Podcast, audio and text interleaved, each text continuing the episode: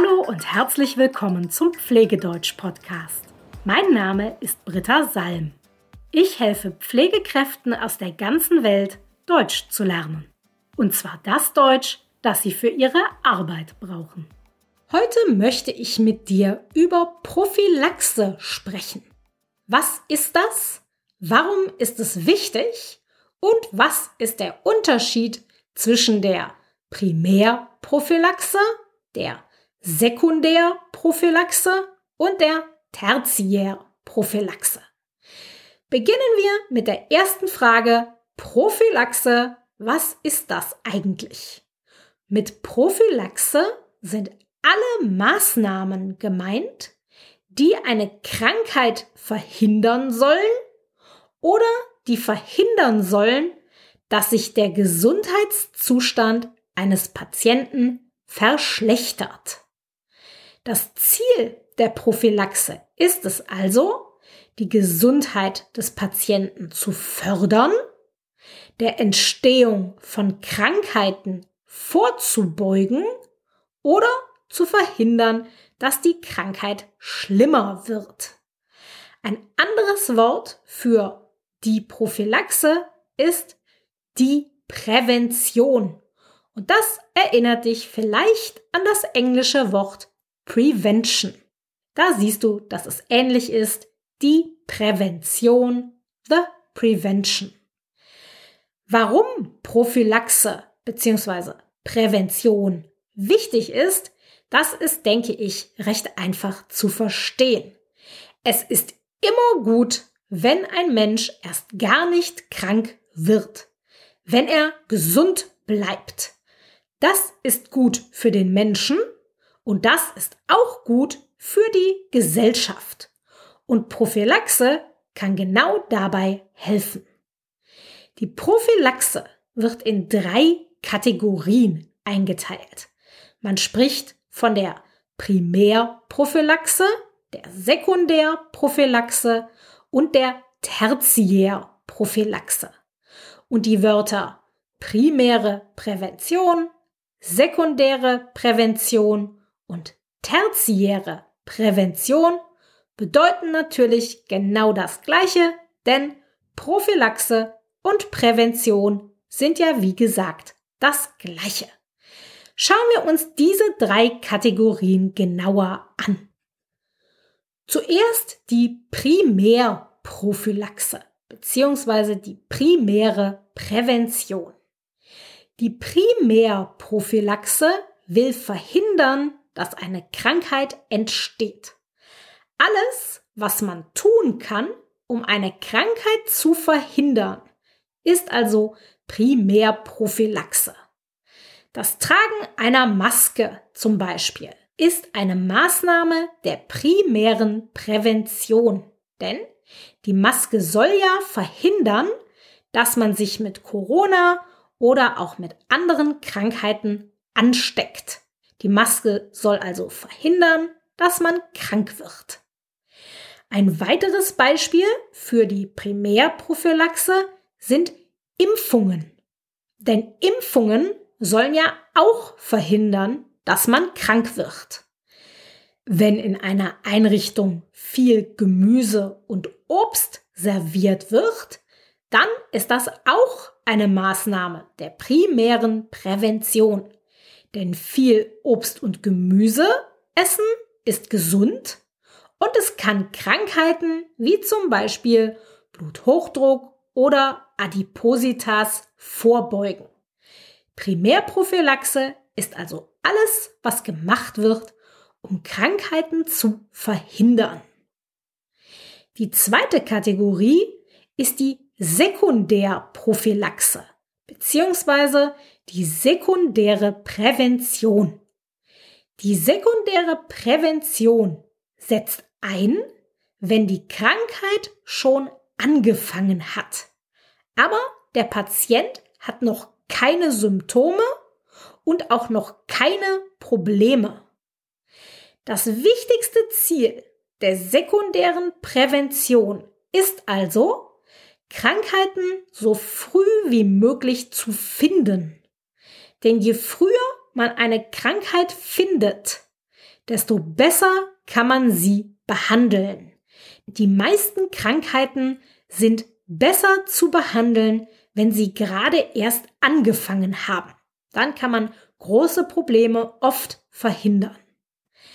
Beispiele für die Sekundärprophylaxe sind alle Vorsorgeuntersuchungen und Screenings. Zum Beispiel das Mammographie-Screening.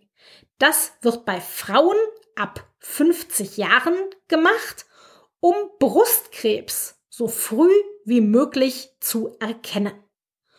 Oder die Untersuchungen, die mit allen neugeborenen Babys gemacht werden.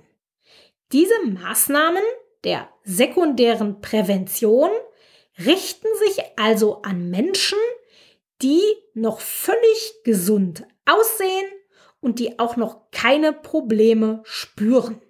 Vielleicht sind sie noch komplett gesund, aber vielleicht haben sie auch schon eine Krankheit und sie merken es nur noch nicht.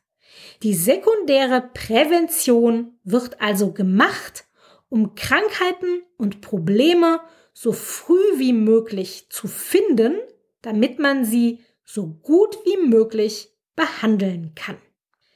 Die dritte Kategorie ist die Tertiärprophylaxe bzw. die tertiäre Prävention. Die Tertiärprophylaxe fängt an, wenn die Krankheit schon da ist und auch schon behandelt wird. Meistens ist das eine chronische Krankheit. Das Ziel der Tertiärprophylaxe ist es, eine Verschlechterung der Krankheit zu verhindern oder Folgeschäden zu vermeiden. Deshalb ist der Übergang zwischen tertiärer Prävention und Rehabilitation fließend. Das eine geht also ganz leicht in das andere über und es ist schwer zu erkennen, wo die Rehabilitation aufhört und die tertiäre Prävention anfängt. Tertiäre Prävention und Rehabilitation sind also schwer voneinander zu unterscheiden. Ein Beispiel für die Tertiärprophylaxe ist zum Beispiel die Krebsnachsorge, also die Nachsorge bei Patienten, die Krebs hatten.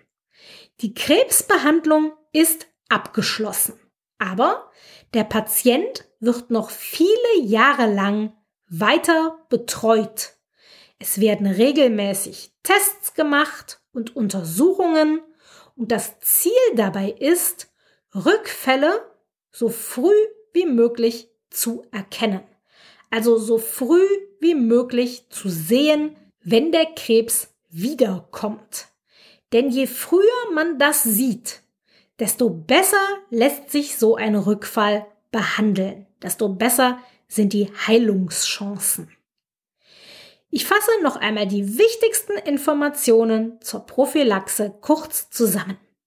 Mit Prophylaxe sind alle Maßnahmen gemeint, die eine Krankheit verhindern oder die verhindern sollen, dass sich der Gesundheitszustand eines Patienten verschlechtert. Ein weiteres Wort für Prophylaxe ist Prävention. Die Prophylaxe wird in drei Kategorien eingeteilt. Bei der Primärprophylaxe ist das Ziel, die Krankheit zu verhindern. Bei der Sekundärprophylaxe ist das Ziel, die Krankheit so früh wie möglich zu finden. Und bei der Tertiärprophylaxe werden Patienten, die eine chronische Krankheit haben, regelmäßig untersucht, um sehr früh zu sehen, wenn die Krankheit wiederkommt oder wenn die Krankheit schlimmer wird. Ich hoffe, dieser Überblick hat dir geholfen. In der Pflege gibt es ganz viele verschiedene Prophylaxen, die gemacht werden.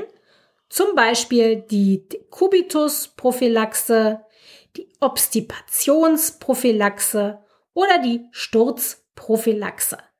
Wenn du Interesse daran hast, dass ich diese Prophylaxen einmal genauer erkläre, dann schreib mir eine E-Mail und wenn ich sehe, dass das viele von euch interessiert, dann mache ich dazu gerne auch Podcast-Folgen. Aber jetzt zur Frage des Tages. Die kommt diesmal von Anushka. Anushka hat mir geschrieben. Help! Der Schichtdienst ist sehr schwer für mich. Hast du Tipps? Ich fand diese Frage sehr spannend, denn ich kann mir vorstellen, dass viele von euch Probleme mit dem Schichtdienst haben. Es ist bestimmt nicht einfach, in Schichten zu arbeiten. Ganz besonders, wenn die Schichten regelmäßig wechseln. Das Problem ist nur, ich habe selber keine Erfahrung damit. Ihr wisst ja, dass ich nicht Pflegerin bin, sondern Deutschlehrerin. Ich habe nie selber im Schichtdienst gearbeitet. Ich hatte während des Studiums einen Job, für den ich um kurz nach vier aufstehen musste. Aber das war nur samstags. Und dann habe ich mich nachmittags einfach für ein bisschen auf die Couch gelegt und ein kleines bisschen geschlafen. Das kann man also nicht vergleichen mit dem Schichtdienst, den ihr Pfleger macht. Deshalb kann ich dazu leider keine guten Tipps geben. Aber ich dachte mir, ich frage einfach mal die anderen Hörer, also euch. Die meisten von euch sind ja Pflegekräfte. Und ich bin mir sicher, dass sehr viele von euch im Schichtdienst arbeiten. Habt ihr vielleicht Tipps für Anushka? Habt ihr Tipps, wie der Schichtdienst für Anushka einfacher wird? Was kann Anushka machen, um mit dem Schichtdienst besser zurechtzukommen? Wenn du Tipps hast, dann schreib sie mir doch bitte. Schreib mir eine E-Mail an britta.pflegedeutsch.com und wenn ich einige Tipps von euch bekomme, dann mache ich bald eine Folge, in der ich diese Tipps mit euch allen teile, denn ich bin mir sicher, dass diese Tipps dann nicht nur für Anushka hilfreich sind, sondern für alle. Also, wenn du einen Tipp hast, wie Schichtdienst einfacher wird, dann schreib ihn mir. Und wenn du selber auch eine Frage an mich hast, dann schreib mir auch die jederzeit gerne per E-Mail. Für heute verabschiede ich mich. Bis bald.